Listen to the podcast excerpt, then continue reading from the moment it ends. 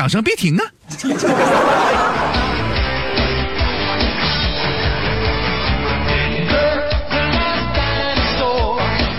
其实呢，看到今天的这个节目的名字啊，而且正在收听节目的各位朋友，我相信有很大一部分人正在抱有好奇心的探索着、挖着鼻孔。建议大家今天节目你绝对不能吃饭的时候听，嗯，吃饭前后两个小时都不能听。为什么我们对挖鼻孔是欲罢不能呢？其实早在一九九五年就有人呢是致力研究过这个问题了。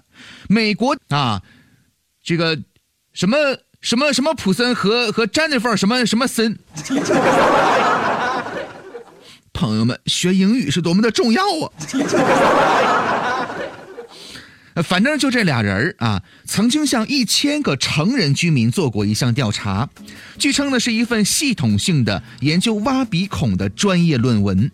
在回复的二百五十四个人当中，你说朋友们，你说他一共向一千个人做过调查，只有二百五十四个人做了回复，这是为什么呢？反正我要是在吃饭的时候，谁跟我讨论这个话题，我跟谁急。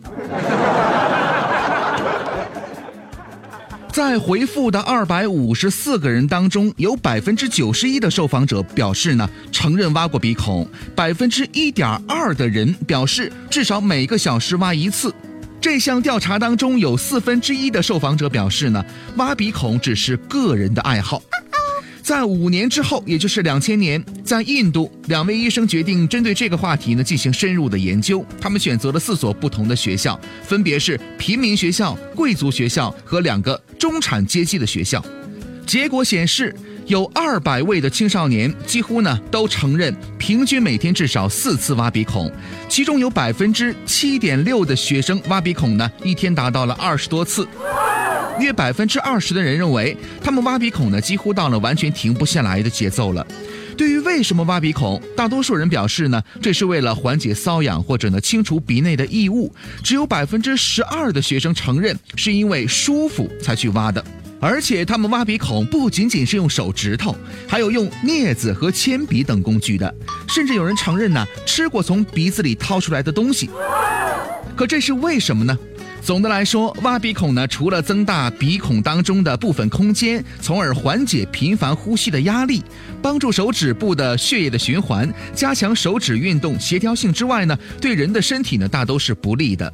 在二零零六年，一群荷兰的研究人员发现呢，挖鼻孔会造成细菌的感染，因为我们知道。在鼻子当中有很多的鼻毛，形成了一道防护林。那么频繁挖鼻孔呢，会造成防护林的缺失，造成细菌的感染。而且挖鼻孔的时候，人呢手指甲缝当中经常会有很多的污垢，期间呢病菌更是不计其数的。既然挖鼻孔有这么多的风险，而且还会引起别人的厌恶，为什么人们还要挖鼻孔呢？对于这个问题呢，其实至今呢也没有明确的答案。有人说，挖鼻孔这个行为既然存在着，那它的存在呢就是合乎情理的。也有解释说呢，挖鼻孔只是因为太过于懒惰，手指相比较一盒纸巾而言更加的方便省力。还有观点认为呢，挖鼻孔只是为了简单的自我满足。又也许人的手指和鼻子的搭配就是为了完成这样的一项清理的行动。也许还有更多的答案。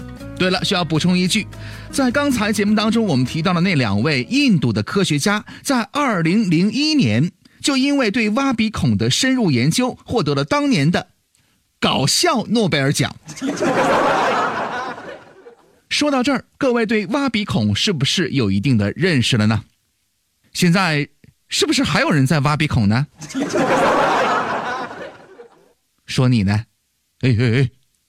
看谁呢？说说你呢？还挖呢